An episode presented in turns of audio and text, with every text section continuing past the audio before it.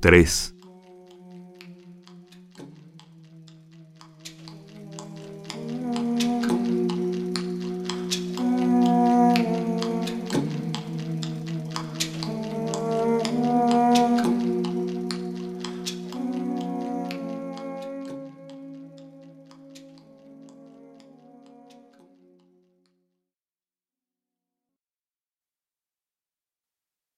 Cartas de los amigos lejanos.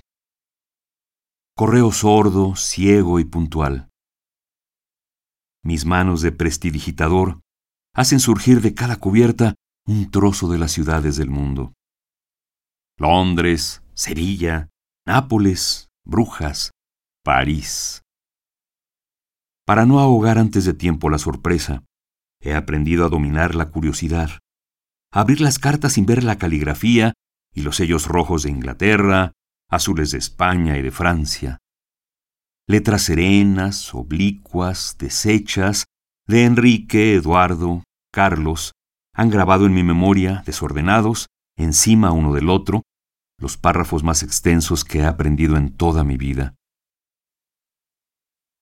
Sevilla se ha adornado tanto con el sol que los ingleses se hallan sin deseo de volver a Londres. El Parque María Luisa cría más claveles de los que necesitan las andaluzas para prenderse en el pelo. Las mulas enjaezadas de las calesas hacen un ruido endemoniado sobre el asfalto de las avenidas. La calle de las sierpes, oh milagro, se queda sola de las cinco a las siete de la tarde. Cuatro corridas de toros y un percance a un banderillero. ¿Qué más? Juergas a todas horas en las ventas de Eritaña y de Antequera.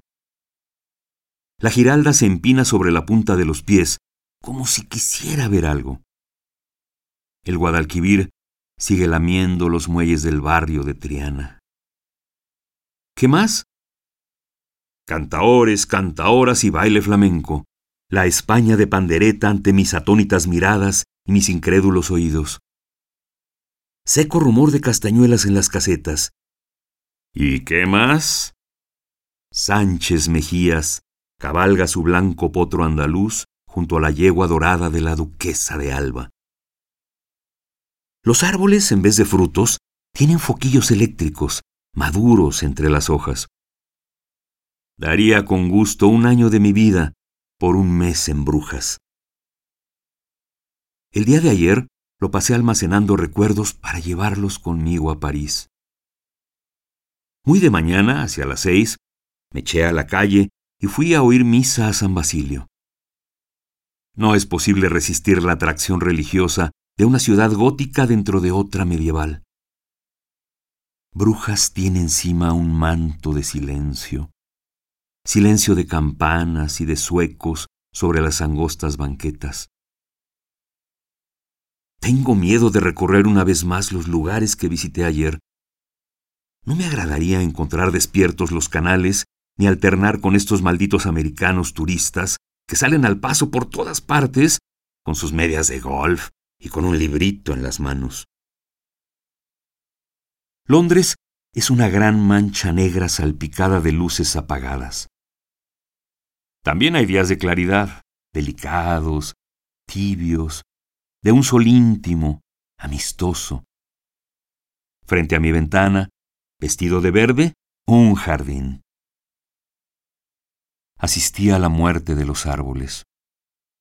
Ahora están, como los malos pintores, en Carrier. Espero que mejorarán con el tiempo. Han llegado a esta playa olas de Nápoles. En las nubes está toda Venecia. En el mar se baña la familia Tiziano. Un empleado aduanal se queja de la primavera. Me saluda desde su avión Leonardo. Un suspiro. Otro suspiro. Atenas. Vivo solo. Sin embargo, los nombres de mis amigos lejanos saltan en mi memoria como los anuncios luminosos en el cielo de la ciudad. Escépticos, irónicos, la fina trama de sus pensamientos, de sus palabras, de sus silencios, me cubre y me reprocha. Qué delicada isla la del egoísmo para mí, náufrago voluntario. ¿Por qué no traer una mujer conmigo? ¿Por qué no intentar la realidad de una novela o de una película más? La novela o la película del naufragio en la isla desierta, en la que una pareja edifique su propia vida? ¿Por qué no revivir el mito donde la pareja edénica haga brotar la metáfora del lenguaje como un cohete en la sombra? Daríamos otro nombre a las cosas y a los seres. Yo sería como Adán y como Linneo, y al mismo tiempo el mejor poeta dadaísta. Repetiríamos el pecado original, de modo que mereciera el epíteto sin manzana ni serpiente. Y nos comportaríamos de tal suerte que el Génesis de la Biblia futura fuera pródigo en anécdotas, pensamientos y símbolos increíbles. ¿Qué rostros crearían para nosotros los pintores del tema ideal del paraíso?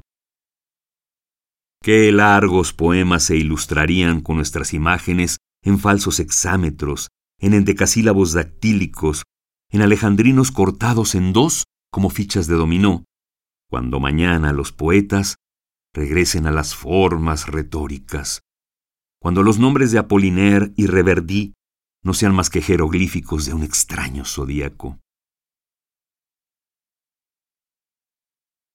Sin embargo, ¿sobreviviríamos en la isla desierta? Yo, como todos los hombres, hice en la niñez con la imaginación el viaje y el naufragio, y fui el único superviviente. Pero ay, no tengo la física de Robinson ni su memoria.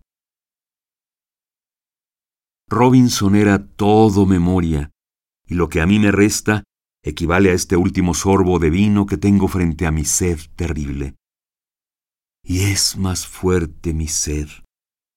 Bebo con fiebre y desesperación, como se gastará la última moneda, como se firmará el testamento en el hecho de muerte, como se dirá adiós en el muelle al amigo que parte en un navío de suicidas. ¿Por qué viviré en un mundo sin pasado, con un presente indeciso, con miedo del vértigo que pudiera sentir al asomarme al futuro como a un precipicio? ¿Qué será de mí mañana si ahora no quiero explicarme que vivo de imágenes enlazadas como las ruedas de humo de un cigarrillo? Con el oro en polvo que deja el sol de primavera en los prados, con la plata acuñada en las hojas de los álamos para que los poetas que no escriben poesías de certamen se coronen las sienes. ¿Cómo viviré mañana, estando seguro de que si en este momento se me acerca un mendigo, le firmaré un cheque contra un banco donde nunca he tenido depósito, tan solo para llenarle de alegría un instante? Si ahora no quiero pensar que vivo sostenido por los cambios atmosféricos, por las franjas de color de la brisa, por los pequeños pensamientos fugaces, por los retratos de las mujeres que conozco apenas, como cualquier personaje de Jean Giraudoux. Si he pensado siempre en los cuarenta años del mismo modo que en marzo se piensa en la llegada de octubre, aguardando sus tardes amarillas, viciosamente patinadas como falsas joyas antiguas, si he pensado siempre en la vejez, como en julio anticipamos las noches de invierno, con las delicias de su chimenea, de su bata forrada de pieles y de la nueva lectura más atenta de las obras de Proust. Cuando la criada, después de mirarme con sus ojos llenos de asombro, me dice secamente, La señora amaneció muerta. Como si hubiera recibido un golpe en el cerebro, me siento aislado del mundo, incapaz de pensar en nada, en una de esas caídas sin término dentro de un pozo de sombra que con una mezcla de estremecimiento y de pavor sufrimos en las noches de pesadilla. Al fin me apoyo en el respaldo del sillón y pienso que una palabra es bastante para dar valor, en un momento, a la vida. El espejo me echa a la cara mi rostro descompuesto, que no puedo menos de palpar y esculpir con las manos, como si mañana fuese a dejar de ser mío para siempre. Siento miedo al pensar que la muerte de Madame Girard no me produce mucha pena, y que sólo la muerte de otra persona puede darme conciencia de que yo no estoy muerto también. Me arreglo lentamente, como para dar tiempo a que se vaya la desgracia, del mismo modo que tardamos en acudir al teléfono, con la esperanza de que nuestra tardanza haya impacientado al importuno, al grado que cuando lleguemos a preguntar ¿Quién habla? Ya nadie responda a nuestras palabras hipócritas. Entro en la alcoba de Madame Girard. Mis primas me miran como a un extraño. Susana se acerca a explicarme. Aurora la reprocha, bajando los párpados como si dijera que la explicación es inútil. Susana comprende y rechaza con un movimiento de cabeza las lágrimas que por un momento volvieron de vidrio sus ojos. Aurora está vestida toda de negro. Nada extrañaría a nadie su luto imprevisto, que en ella se vuelve natural, como si nos hubiera acostumbrado a él desde hace algunos meses.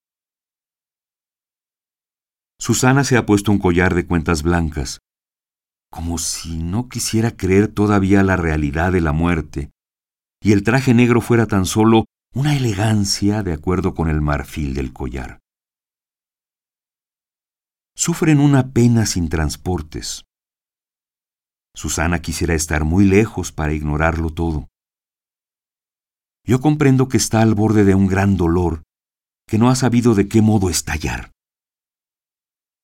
Aurora Parece haber comprendido en un instante la desgracia, y como sabe que Susana va a encontrarse enteramente sola dentro de muy poco tiempo, se prepara a ser la madre, la Madame Girard de su hermana. La veo sonreír con la sonrisa helada que equivale exactamente a un sollozo. Me acerco a ella. Nada le digo. Me lo agradece con su silencio.